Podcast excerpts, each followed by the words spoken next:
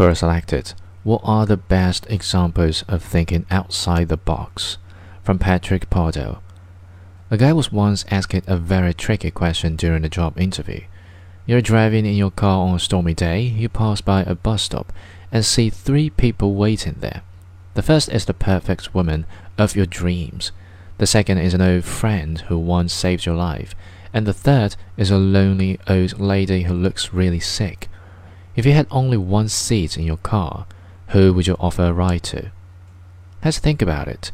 Do you pick you the old woman because she is in critical condition and you should save her first? Do you take the old friend because he once saved your life and this would be a perfect opportunity for you to pay him back? However, both choices leave you missing out on the woman of your dreams. But he simply answered, I will give the car keys to my old friend, let him drive the old lady to the hospital, and stay behind to wait for the bus with the woman of my dreams.